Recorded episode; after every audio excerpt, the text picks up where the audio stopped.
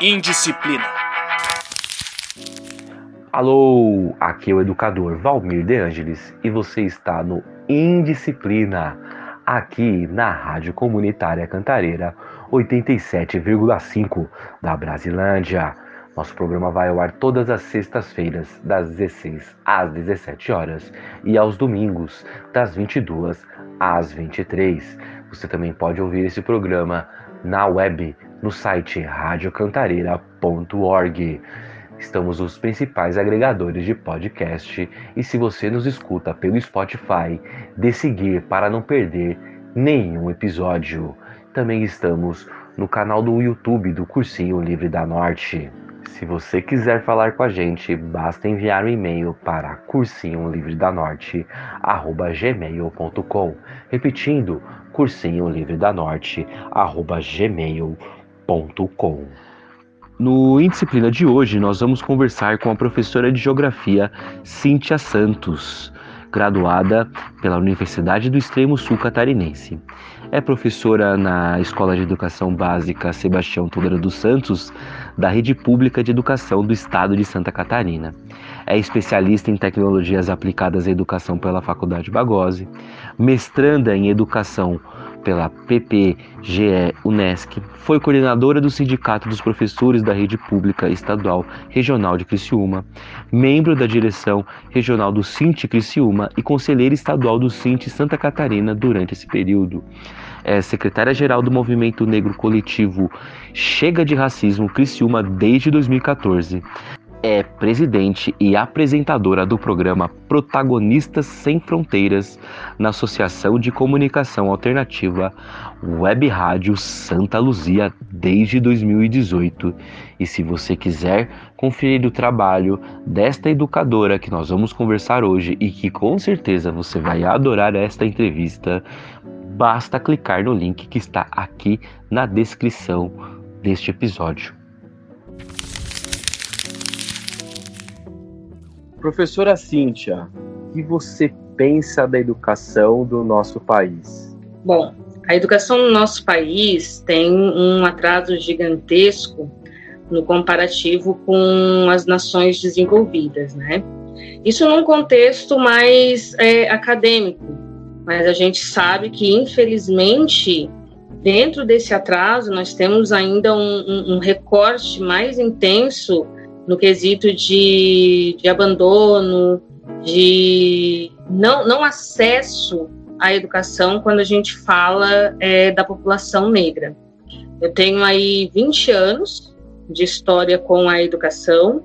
Nesses 20 anos, eu estive 10 anos à frente do movimento sindical como coordenadora do Sindicato dos Trabalhadores em Educação da Rede Pública Estadual de Santa Catarina, né, na, da Regional de Criciúma, uma das maiores do estado.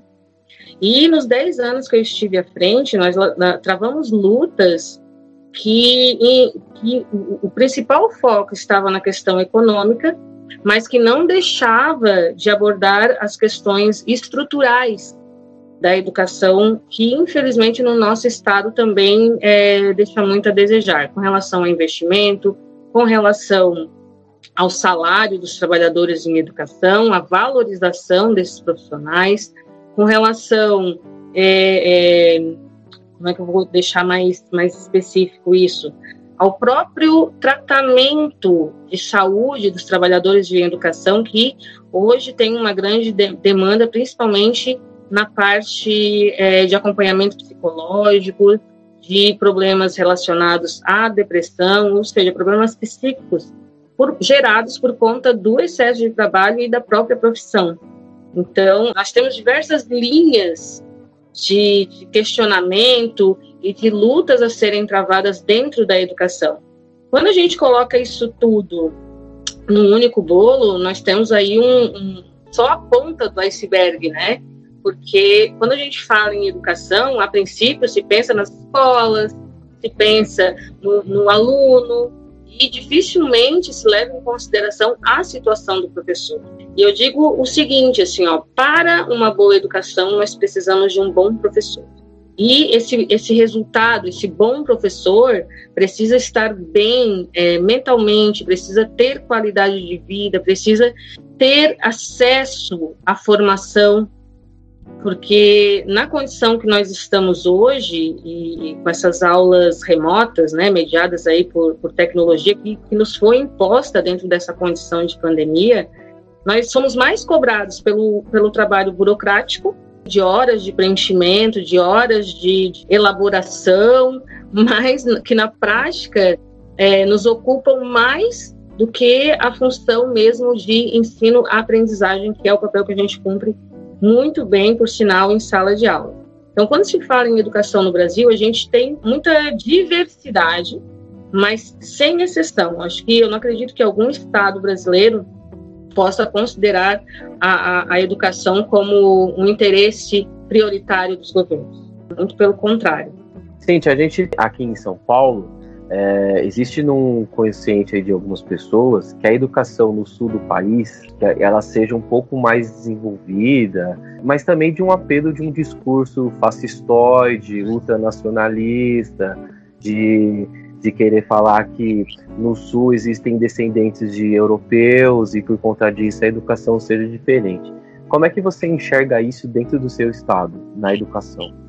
É, Santa Catarina, infelizmente, também vende essa imagem de Estado europeu. Né? Como se dentro do estado de Santa Catarina a gente não tivesse é, indígenas, se a gente não tivesse afrodescendentes, e toda a atenção da parte governamental do Estado também está voltada para essa propaganda de que aqui nós temos um, um, uma qualidade de vida, que nós temos, por conta dessa grande parte da população também que tem descendência europeia, estamos num patamar é, superior.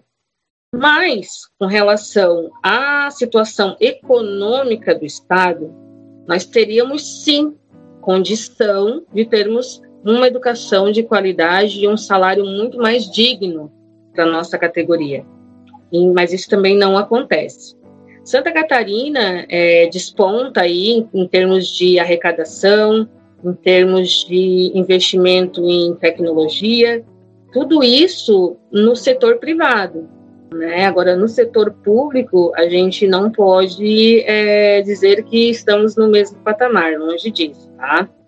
Agora, com relação à presença dos, das outras etnias no nosso estado, a gente pode sim dizer que tem um, um grande contingente de negros e negras e de etnias que não fazem parte dessa contextualização europeia.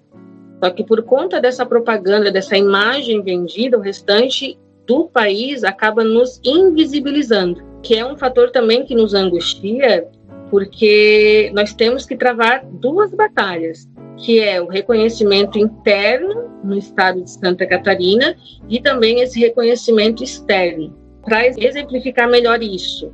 Você sabe que, para quem trabalha com as questões sociais, com os projetos sociais, a gente vive a caça de editais, porque não existe nenhum outro tipo de financiamento e muitas vezes tiramos do nosso próprio bolso para poder é, colocar alguns projetos em andamento. Quando saem alguns editais nacionais, se prioriza algumas regiões do nosso país que, que realmente merecem, que têm uma condição muito mais precária no, na, na questão socioeconômica do Estado, e não se dá a, a, mesma oportunidade para nós negros e negras que pertencemos então ao sul do Brasil, por conta também dessa imagem que se vende da situação socioeconômica do nosso estado. Santa Catarina tem sim um PIB é, considerável, mas essa distribuição é muito desigual, principalmente para nós que somos periféricos, né? E a grande maioria dos negros e negras do nosso estado são periféricos. A situação dos indígenas do, do nosso estado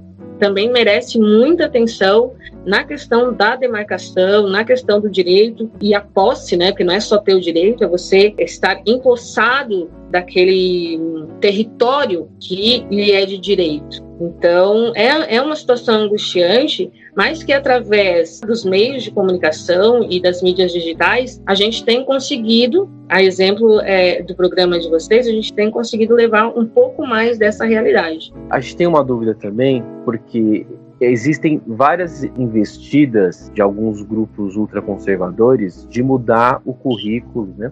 O currículo a gente para as pessoas entenderem. O currículo é a matéria que vai ser lecionada, a matéria que os alunos vão aprender de apagamento de, de culturas, seja da cultura dos afrodescendentes, indígenas, de religiões de matriz africana, dentro das escolas, né?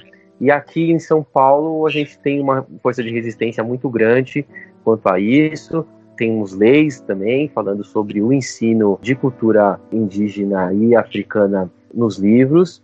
E isso acontece em Santa Catarina, no sul do país, ou é aquela lei brasileira, né? Ah, é lei, mas ninguém faz porque ninguém fiscaliza. Ou porque essas escolas estaduais estão na direção de religiosos, né? De religiosos, e aí a gente vai de fundamentalistas religiosos que querem impor impor as suas crenças em detrimento da pluralidade de crenças e enfim, né, das, das pessoas mesmo. Existe isso dentro do oculto ou explícito, essa tentativa de apagamento? É, eu acho que é importante é, localizar os ouvintes é, sobre a nossa localização aqui no estado de Santa Catarina. Né, eu estou falando hum. do extremo sul catarinense, da região de Criciúma, que é uma das maiores cidades. Tá? É, é, um, é a referência com relação à região da ANREC, que corresponde aí a 11 municípios. É uma cidade média, né? Estamos aí um pouco acima dos 200 mil habitantes e temos características diferentes de outras regiões é, do estado. Então, eu não, eu não posso falar de uma forma que, que, que coloque todo, todas as regiões do estado no mesmo patamar no que diz respeito ao cumprimento da lei, principalmente da lei 10.639 e também da, da 11.000, né? Aqui no sul de Santa Catarina, e, e, principalmente da cidade que eu estou falando, a gente tem o, um movimento negro muito bem organizado. Nós temos aí em torno da cidade em si, nós temos aí em torno de oito a nove é, organizações que estão envolvidas é, com relação às questões étnico-raciais. Eu faço parte de um dos movimentos, que é o Coletivo Chega de Racismo. É um movimento que surge também a partir das mídias digitais. O Coletivo Chega de Racismo teve seu início com um ataque do, do governo municipal é, que retirou as cotas raciais do concurso público municipal em 2013 e a partir de uns de contatos né, nas redes sociais e da indignação a gente uniu aquele povo e hoje nós temos aí um coletivo que já perdura sete anos na luta antirracista aqui na cidade. Além disso, nós temos também um, uma coordenadoria municipal voltada para as questões étnico-raciais, mas que é, é, sejamos justos, né, vinculada aos governos, e aí tem as suas grandes limitações, a gente tem essa consciência, do qual, inclusive, o nosso coletivo não faz parte, por, por conta da independência, da autonomia, para que a gente possa é, é, falar e defender todos aqueles que é, acreditam né, nessa, nessa luta antirracista que a gente trava aqui. E a gente tem um conselho municipal, Conselho Municipal que tem a bancada é, governamental, mas também tem nesse conselho a bancada que representa os movimentos. Né? E aí nesse conselho nós nós estamos é, é, com uma cadeira. Toda essa parte estrutural, institucional, não é a responsável pelo cumprimento da Lei 10.639 eu chamo a responsabilidade para a atuação do movimento negro, que, por conta da sua atuação, interfere na aplicação dessas políticas e também exige dessas instituições que se faça cumprir. Temos grandes problemas, temos escolas que não abordam, como acredito eu que em todo todo território brasileiro a, aconteça isso, Mas aí a gente entra é, com a tua pergunta, é, Valmir, justamente no meu objeto de pesquisa do mestrado. O meu objeto de pesquisa, ele, ele está focado justamente em quem realiza. Por quê? Porque eu observei, através dos meus programas, que a gente vai falar daqui a pouco, que nós temos trabalhos valiosos, nós temos produções muito interessantes a respeito da temática étnico-racial sendo abordada nas escolas, sendo elaboradas e que ficam presas nos muros das escolas. E que a partir do, do programa na Web Rádio Santa Luzia, a gente conseguiu transpor essas barreiras e levar o conhecimento das comunidades, que é o nosso principal interesse, e também dos professores, essas práticas pedagógicas que estão sendo realizadas e que são reais. Muito se fala daquilo que não é feito.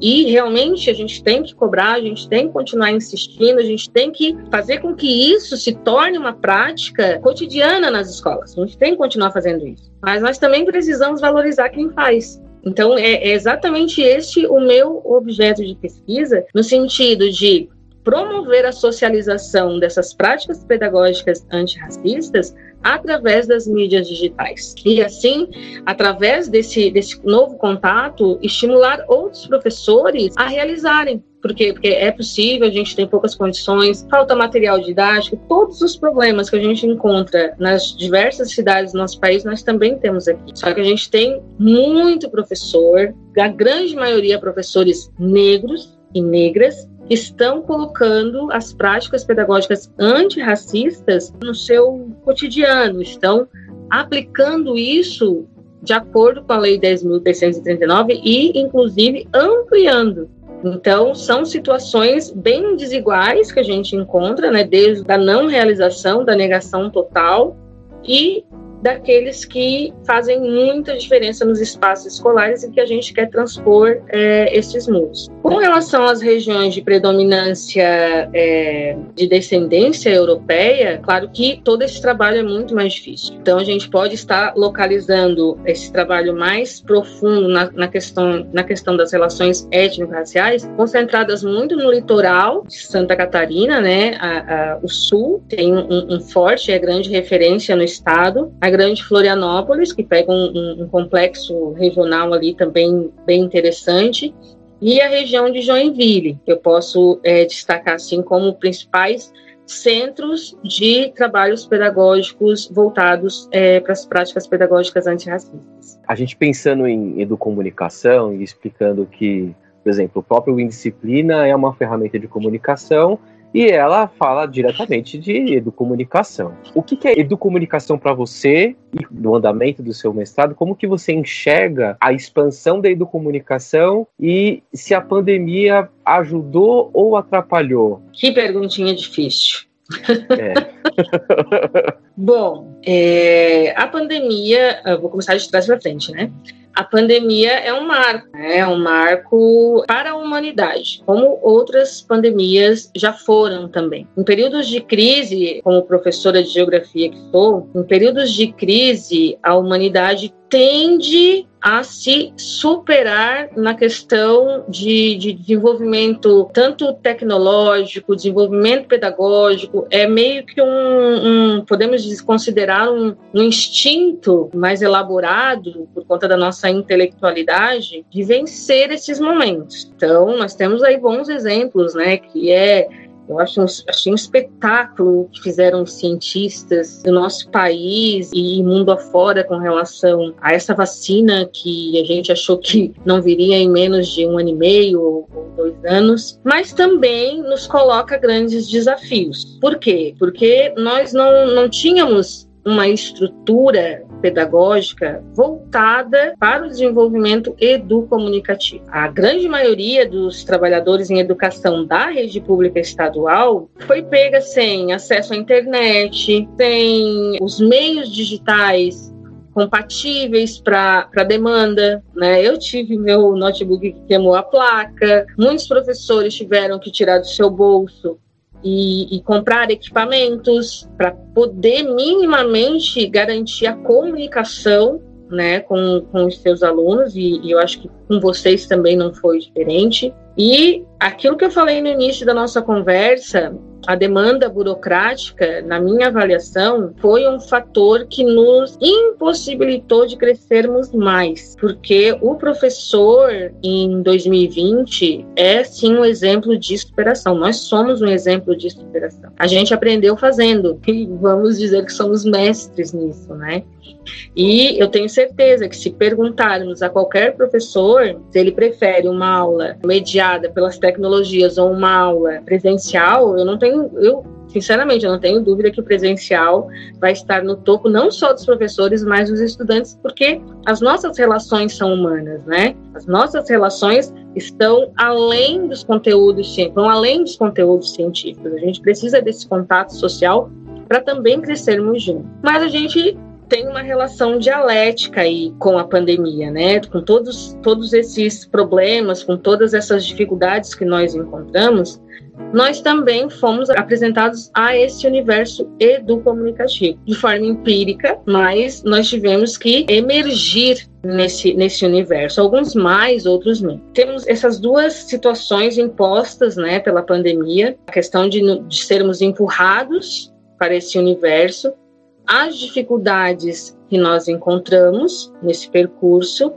mas também essa apropriação de um, de um novo conhecimento, de um novo conceito. Eu entendo que o conceito de educomunicação ainda é muito novo, muitas pessoas ainda não têm acesso a ele. Eu fui ter acesso no curso agora de mestrado, né, oficialmente, como uma nova área do conhecimento, e como nós desenvolvemos muitas coisas empíricas e que dão certo, muitas vezes dão certo, a pandemia é, potencializou esse processo nesse momento. E eu sempre procuro analisar sobre, sobre essas duas óticas, né? O que teve de complicado, o que foi difícil, o que foi ruim, mas o que nos acrescentou. Então, eu, eu acredito que a partir de agora, nós não podemos mais olhar para as redes sociais da mesma forma que olhávamos antes, como muitas pessoas olhavam antes, como simples, como um entretenimento, como uma simples forma de se contactar, de ter contato com alguém. Elas podem ser transformadas em muito mais que isso. Então,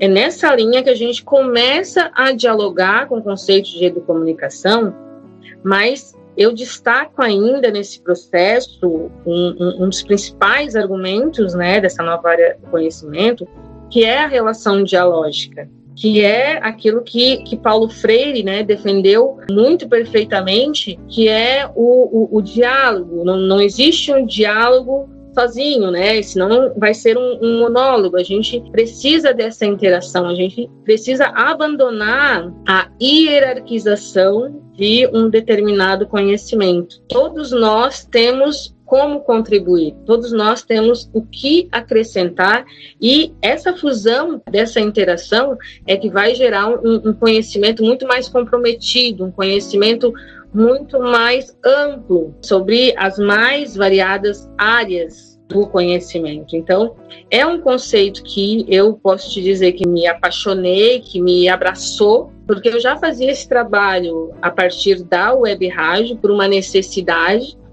né? Eu, eu senti essa necessidade de ter um, um programa que estivesse voltado para as, as questões étnico-raciais e protagonizassem né, as nossas é, é, figuras, as nossas personalidades negras que realizam grandes projetos nas nossas cidades e que são invisibilizadas. E a educomunicação, ela, ela só veio a acrescentar porque eu passei a compreender que esse trabalho é um processo educativo e que a comunicação é uma grande aliada.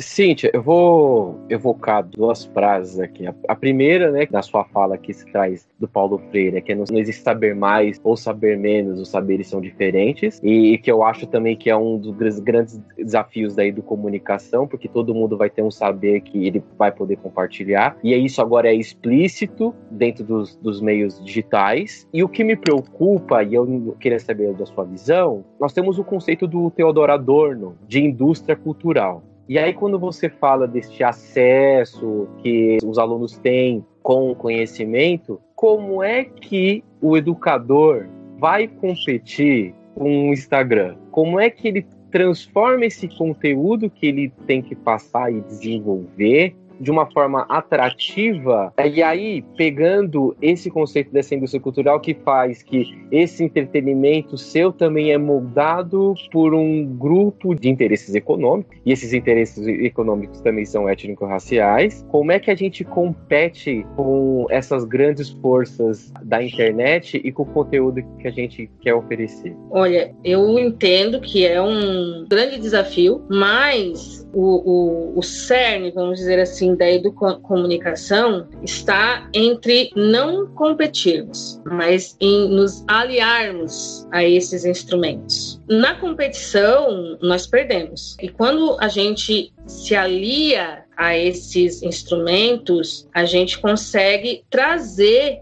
o estudante para o universo do conhecimento através desses mecanismos de informação. Existe muita diferença entre conhecimento e informação. A informação, realmente, nós temos muitas. E, inclusive, os nossos estudantes e também as pessoas que não fazem parte do universo escolar formal ainda têm muita dificuldade em identificar o que é uma fake news, acabam reproduzindo informações que não têm uma fonte, é, vou, vou utilizar a palavra confiável, mas que simplesmente, infelizmente, nós temos aí os robôs, né, que estão uma realidade hoje, que jogam esses, esse, essas mensagens para que se viralizem e que ganham dinheiro com isso, né, que as pessoas que estão atrás desses robôs ganham dinheiro com isso. Então, a educomunicação vem organizar, ela vem proporcionar aos estudantes e às comunidades em geral que não estão nos espaços formais de educação o acesso a esse conhecimento. Quando Paulo Freire coloca que é, é, nós precisamos ter uma relação dialógica, significa que não é mais só o professor o responsável pela produção desse conhecimento, mas também o estudante, também a comunidade, também o, os movimentos que estarão se relacionando com esses processos educomunicativos. Isso que a gente está fazendo hoje, é, é, essa discussão, essa, esse, diálogo, esse bate-papo, é um exemplo clássico que a gente consegue sim transformar essa tecnologia que está à nossa disposição em conhecimento e principalmente um conhecimento coletivo. Então, o professor precisa se desarmar, precisa conhecer esses equipamentos, precisa conhecer esses instrumentos e eu foco na palavra instrumento porque a gente precisa dominar e não ser dominado por esses instrumentos. Os instrumentos Qualquer técnico vai lá e vai nos auxiliar e a gente vai aprender a fazer. Agora, transformar esse instrumento num mecanismo para promover o conhecimento, aí sim, aí o, o professor é fundamental. Não tem, não tem quem, quem substitua o professor nesse processo. Um dos conceitos da aprendizagem significativa é o professor sendo coautor da construção desse conhecimento. Como é que esse professor vai ser coautor, sendo que ele tem a tarefa de preparar um conteúdo, muitas vezes deduzindo quais serão as dúvidas, o que esses alunos vão responder. Como é o papel do professor nessa cocriação do conhecimento em educomunicação? Olha, eu analiso que o nosso papel é estarmos despidos, porque o professor ainda carrega sobre seus ombros essa responsabilidade de que precisa dar todas as respostas. E nós precisamos avançar nesse sentido. Quando a gente for, coloca aqui, todos são portadores de conhecimento, Hoje em dia é impossível é, competirmos com o Google, por exemplo. Então, quando questionados e, e na, na, situação de tentarmos responder de imediato, nós podemos transformar isso numa pesquisa. A gente precisa romper com o medo da tecnologia ou com essa exigência de que o professor tem que ter tudo na ponta da língua. Isso não existe. E por muito tempo, aliás, e ainda hoje, em diversas situações, nós somos cobrados com relação a isso. Eu sempre digo para os meus estudantes, para os meus alunos, que é, eu sou professora de geografia, mas eu nunca decorei capital na minha vida. Porque eu acho isso um absurdo de, encher a minha, minha memória. A gente já tem tanta coisa para processar, para entender, para compreender, e mais decorar.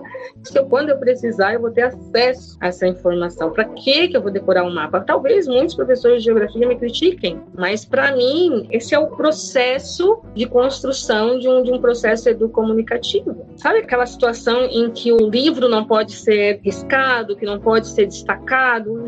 O livro é, é, é para ser usado. Quanto mais velhinho estiver o livro, é porque você aproveitou muito ele. Né? Então, é, é, Valmir, são, são questionamentos difíceis, é um processo relativamente novo para o professor, mas nos despir de algumas responsabilidades que nos são impostas, eu acho que é, é um, é um bom caminho, é um, um bom começo. Eu também estou aprendendo, tem muito ainda pela frente, mas essa disposição em aprender, ela, ela facilita muito assim, a nossa caminhada. Cada geração é uma geração, cada geração traz seus conflitos, é, cada geração tem suas questões. Como é que você enxerga esta nova geração? Eu tenho, né, como disse para você, né, os ouvintes aqui também sabem, eu sou pai de uma menina de um ano e cinco meses e que na, no seu desenvolvimento sensorial motor ela já consegue mexer num celular. E aí as gerações aí de 2000 para cá, que são alunos que estão aí na rede pública, né, que são no fundamental e no médio, é, como é que eles enxergam essa tecnologia e como que a gente utiliza essas linguagens com eles, né? Porque muitas vezes nós, como os professores, a gente tem aquele choque de geração. O que vai fazer eu dar risada, o que vai fazer eu me interessar, não vai fazer com uma pessoa mais, um aluno mais novo se interesse, né? E assim vice-versa, né? Uma piada antiga, uma a variação linguística de um, uma gíria de um tempo, você pode ser incompreendido, né? Que é aquela máxima do tiozão da suquita, da, da propaganda aí que foi vasta. Eu falando dessa propaganda, vai ter pessoas que vão ouvir esse podcast e não vai saber do que, que eu tô falando, mas ela fala exatamente sobre essa transformação de costumes, de linguagem, enfim. Então, como que o professor acessa a essas linguagens? Né? Você acha que ele tem que ter um esforço mesmo para saber o que é o TikTok? Ou saber como é que mexe no TikTok? É, saber como funciona uma postagem, uma publicação? Você acha que ele tem que se esforçar mesmo, sim? Ou ele opta por outras ferramentas de captação de, de imagem, de vídeo, ele vai para outro, um outro lugar? Olha, eu entendo que a negação das tecnologias é um caminho perigoso. Da mesma forma que a obrigatoriedade também é, porque se não for algo prazeroso, automaticamente você vai ter muita resistência e muito mais dificuldade. Como é que a gente equilibra isso, né? Eu acho que o respeito às gerações é fundamental. Não tem como é, obrigar um professor a entender de tudo e principalmente porque é, é, a velocidade disso é muito intensa, né? Eu mesmo trabalhando com as mídias digitais, nossa, tem muita dificuldade ainda com alguns aplicativos, alguns nem tenho, porque não dá para acompanhar tudo. Agora, negar totalmente é também muito arriscado, né? Por quê? Porque a gente está numa sala de aula que a gente precisa dialogar. E, mais uma vez, eu trago a situação de que o, o não sei é, não é uma vergonha. E eu tenho certeza que eles vão achar o máximo ensinar para o professor. Por mais que, por mais que você não vá pegar naquele momento, mas abre o diálogo com o seu aluno né? E através desse diálogo, de que você também quer aprender, de que você também pode aprender, você pode abrir o leque para outras questões. Eu conheço amigas, colegas que são de outras gerações que têm muito mais dificuldades com isso. E nem por isso não deixam de ser grandes mestres, de serem bons professores. Então, quando a gente começa é, a, a, nos escravizar por conta de uma determinada tecnologia, é um, um, um caminho sem volta assim, porque o ritmo é muito acelerado, né? E ano que vem a gente vai ter outros modelos e a gente vai estar sempre correndo atrás da máquina. Então, eu acho que um equilíbrio é, é fundamental. Mas dentro disso, eu quero destacar também uma questão política, que é a reforma da Previdência. Se os professores tiverem mais anos de trabalho, significa que o choque geracional será ainda maior. E isso, gente, assim, ó, é incompatível, porque nós precisamos respeitar, são, são outras épocas, são outras gerações. Eu fico me perguntando como estarei numa sala de aula com uns 60 e poucos anos. Que condição eu vou ter psicológica, estrutural, para acompanhar todo esse desenvolvimento e também a ter essa disposição de inovação. Né? Eu estou colocando 60 anos, mas a gente sabe aí que, que as discussões vão até para além disso. Então, é uma questão política que afeta não só os professores, mas toda uma sociedade, porque todos têm filhos que vão frequentar escolas, sejam elas públicas ou privadas, que vão estar enfrentando esse, esse choque geracional. E é interessante você falar isso, porque sempre quando a gente pensa em reforma da Previdência, ah, mas como é que alguém de 60 anos vai carregar um saco de cimento? Veja bem, né? E aqui o Chomsky também vai falar dessa diferenciação do trabalho braçal e do intelectual. Os dois são intelectuais. Nós somos educadores. Eu não sei você, Cíntia, mas se você pedir para eu levantar um muro, eu não consigo. Imagina, não, eu. Não, eu não consigo tanto pela minha incapacidade, é minha incapacidade mesmo de, de entender conceitos simples de construção, como aos 60 anos eu não sei se eu vou conseguir realmente levar um monte de tijolo, enfim, nem sei se hoje eu consigo. E é muito importante a gente trazer estas questões. Com a educomunicação, né, que é o que a gente está debatendo aqui nesse programa, eu queria que você falasse das pautas antirracistas. E eu quero aproveitar para citar a Sueli Carneiro, que a gente estava falando um pouco antes do programa começar, sobre essa descaracterização do pardo, e aí o Panon também vai falar, né, da pele negra e a máscara branca, de como o pardo, é, existe um discurso que fala que o pardo vai usar que ele não é uma coisa nem outra para ter alguns tipos de privilégio, mas quando você vai ver as taxas de desemprego, a remuneração, ela é parecida, emparelhada com a de negros mesmo. Eu me sinto também nesse não lugar, porque em algumas ocasiões, peraí, você não é tão preto assim para falar sobre alguma coisa, mas peraí, você também não é branco. E eu queria saber de você, que é um grande nome do movimento negro, de como que é esse lugar deste pardo, né? Porque pro IBGE nós somos iguais. Na periferia morre o pardo e morre o negro. E aí o pardo só descobre que ele não é branco quando ele vai por algum lugar que só tem elite. E aí fala assim: opa, aqui você não é branco. O, e o indígena também, né? O indígena também. Ah, eu tenho cabelo liso, eu tenho. Mas você não é branco. Você não tem aquele estereótipo. Como é que a gente pode usar a educomunicação para falar dessa caracterização de, olha, qual é o seu lugar? Qual é o seu lugar aqui dentro do movimento negro? Qual é o seu lugar dentro também das políticas públicas? Porque elas afetam diretamente você. Quando se fala alguma coisa, ah, é o programa de treino do Magazine Luiza. É para você também porque você não vai entrar lá como branco, né? Como é que a gente usa a comunicação para ensinar isso para os nossos alunos e alunas? Bom, é, a sociedade racista impôs esse, eu vou usar a palavra colorismo, não sei se, se vocês estão habituados com esse conceito, né? Que é quanto mais claro, mais privilégios, quanto mais escuro a tonalidade da, da pele, mais sofre a questão do racismo. Então,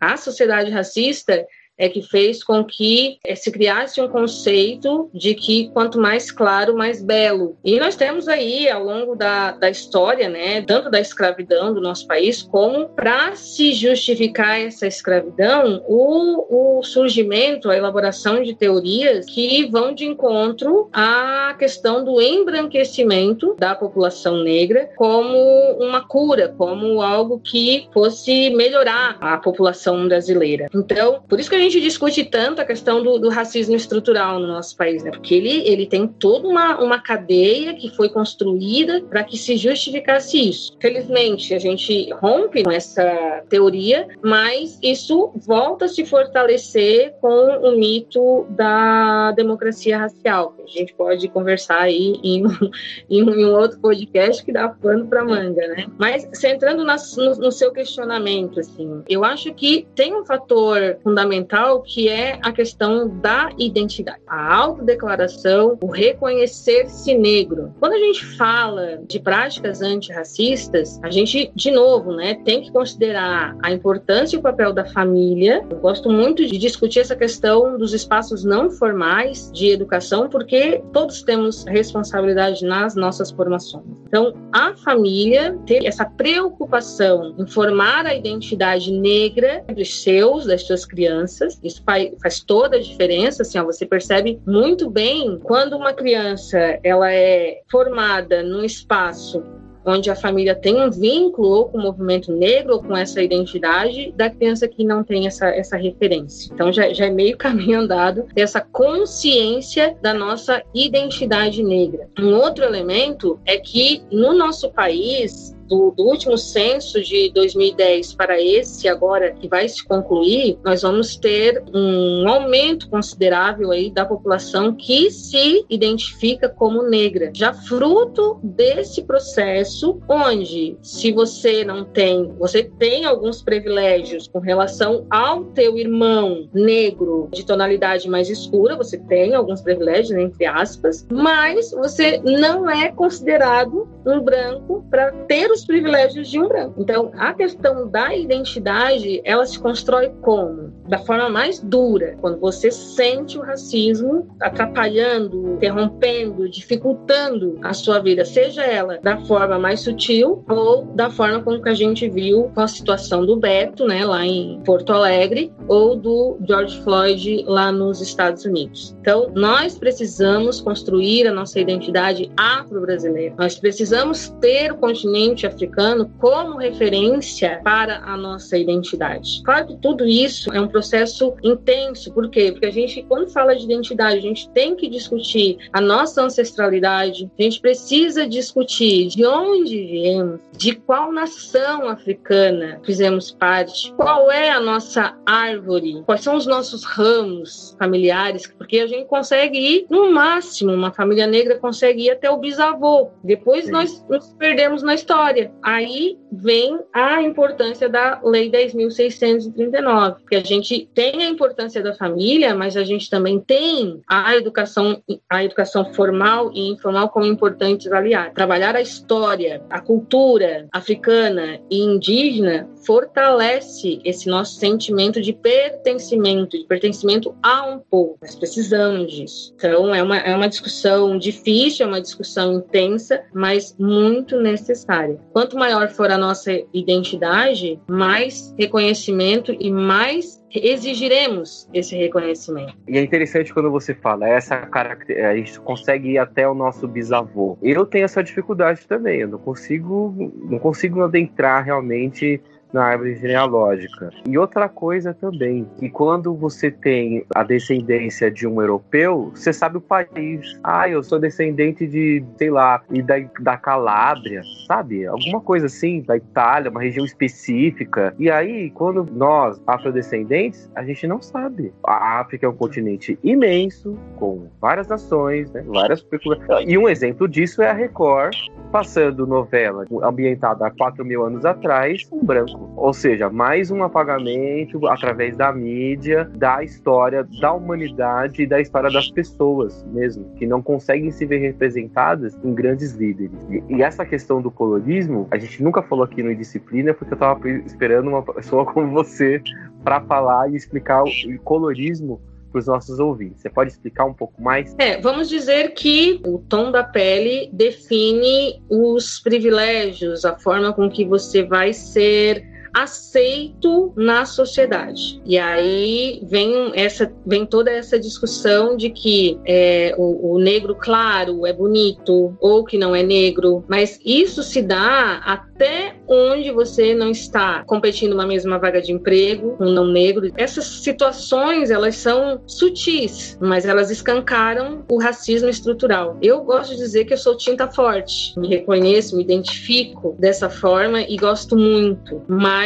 tem pessoas que não conseguem ter essa aceitação da sua cor da pele por toda uma trajetória, por tudo aquilo que já sofreu. Nosso povo é um povo sofrido. Desde muito cedo a gente aprende que, que as coisas para nós são mais difíceis, que nós temos que mostrar a nossa competência com muito mais intensidade do que um branco em qualquer situação, seja na escola, na igreja ou qualquer outro tipo de instituição. E uma criança percebe isso muito rápido quando o amiguinho mais claro é tratado de forma diferenciada com ele, mas que são todos negros, né? Então, é uma discussão que precisa ser aprofundada. O colorismo está aí, continua sendo praticado e muito, mas que o nosso reconhecimento precisa partir de nós. Essa situação não será resolvida pelos outros, será resolvida por nós. Apesar de que a luta antirracista é uma luta de negros, brancos e, e, e todas as, as etnias, enfim, nós precisamos estar juntos, mas o protagonismo dessa luta é negro, é, é nós, é partir de nós. Cíntia, quero te perguntar uma coisa que eu quase esqueci de te perguntar, que a gente tem muito debate sobre feminismo e o feminismo negro. Sabemos dentro do coletivo que há uma diferença gritante entre esses dois tipos de feminismo. Eu queria que você explicasse para nós essas diferenças. Bom, o feminismo negro surge da nossa necessidade, né, enquanto mulheres negras, de discutirmos as nossas especificidades. E aí a gente entra na questão da interseccionalidade. Por quê? Porque somos realmente todas mulheres, nós todas sofremos com o machismo, mas nesse quesito a gente precisa fazer um recorte tanto de raça como de classe. Ou seja, nós todas somos mulheres, mulheres brancas, mulheres negras e sofremos com o machismo. Só que entre nós mulheres, nós negras sofremos mais com estupros, com violência doméstica, estamos nos postos de trabalho mais precários, com as piores condições estruturais, são questões que também precisam ser debatidas. Sofremos com a violência doméstica, muito mais do que as mulheres brancas. Sofremos com os abusos, com os estupros. Nós estamos no topo dos indicadores de violência contra as mulheres. Quando uma mulher branca é assassinada, é feminicídio. As matérias na TV, as coberturas, dependendo da classe social, até é uma discussão nacional, né? Como aconteceu recentemente, como no caso da juíza. Dificilmente a gente vê nos meios de comunicação quando o assassinato se dá na mulher negra periférica moradora na favela. Aí assassinato nem entra nos índices. Então, esses índices apresentados de feminicídio no nosso país, eles não são compatíveis com a verdadeira realidade das mulheres pretas, faveladas e periféricas. Então, não tem como fazer apenas uma discussão feminista. Isso que eu não estou nem colocando aqui a questão LGBT+, né? Só uma questão de raça e classe social. Então, nós mulheres negras, e felizmente, né, nós, nós estamos com grandes escritoras, nós estamos com mulheres negras que estão à frente dessas discussões e, e, trazendo elaborações que também, através da educomunicação, estão chegando aos nossos lares, a quem realmente precisa ter essa compreensão. É um longo caminho, é um longo debate, mas o feminismo negro está aí, se consolidou, na minha avaliação, o feminismo negro se consolidou e agora a gente precisa ampliar também esse debate, porque nós já demos grandes passos, né? Que é a conquista da nossa estética, que é é a valorização é, das nossas cores, daquilo que a gente gosta, dos nossos cabelos crespos, trançados, lisos, seja lá qual for a nossa escolha, mas nós precisamos avançar nessa discussão também politicamente. Mais uma vez, recai sobre políticas públicas de atendimento à saúde da mulher negra, a atenção para creches, e aí a gente, quando fala em creche, eu não falo só da creche, que é do período aberta no período comercial, as nossas mulheres negras precisam ter acesso ao ensino superior, ao ensino noturno, não tem com quem deixar suas crianças, que é a maioria das mães solteiras são mulheres negras, então não tem como não ampliar esse debate na exigência política. Né? Então, quando eu falo em política, não é a política partidária, mas essa política que rege as nossas vidas, né? que é lá no campo político que estão tomadas as decisões e nós precisamos estar atentos e atuantes. Cíntia, muito obrigado pela sua participação no Disciplina. Você foi fundamental para a gente entender uma série de conceitos de educomunicação e de uma educação antirracista também. Queria que você falasse um pouco do seu programa na web rádio e um pouco mais sobre o seu trabalho. Eu que agradeço, foi um bate-papo bem legal. Eu acho muito bom isso, porque essa nossa comunicação, ela sempre nos provoca e a gente sempre aprende mais no diálogo. Então, é, é a prova de que a educomunicação nos favorece nessa construção desse, desse conhecimento que a gente tanto busca. E eu quero, obviamente, convidar a todos, né, para se conectar na web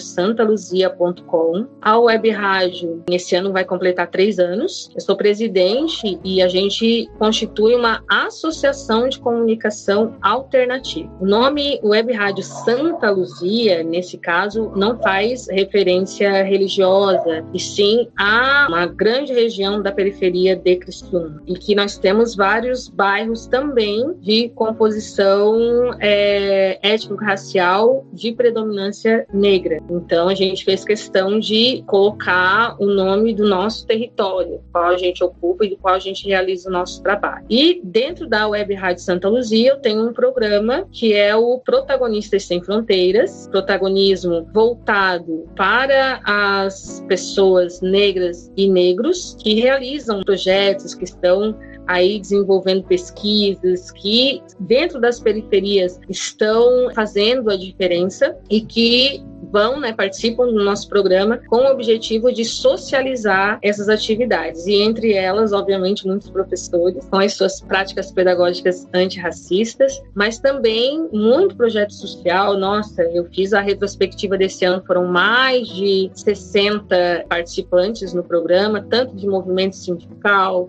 movimento popular, movimento nas favelas, enfim. Então, é um programa que vai para o ar todos os sábados, a partir das 10h30, e que, felizmente, também já faz parte, assim, da, da cultura da cidade, principalmente para o nosso povo, e para a galera que curte aí essa, essa política de interação entre comunicador e seus ouvintes. Então, quero agradecer imensamente, é muito bom conversar com a galera da Brasilândia, conversar e, e estar fazendo parte desse projeto de vocês que também considero como fundamental. Minha gratidão.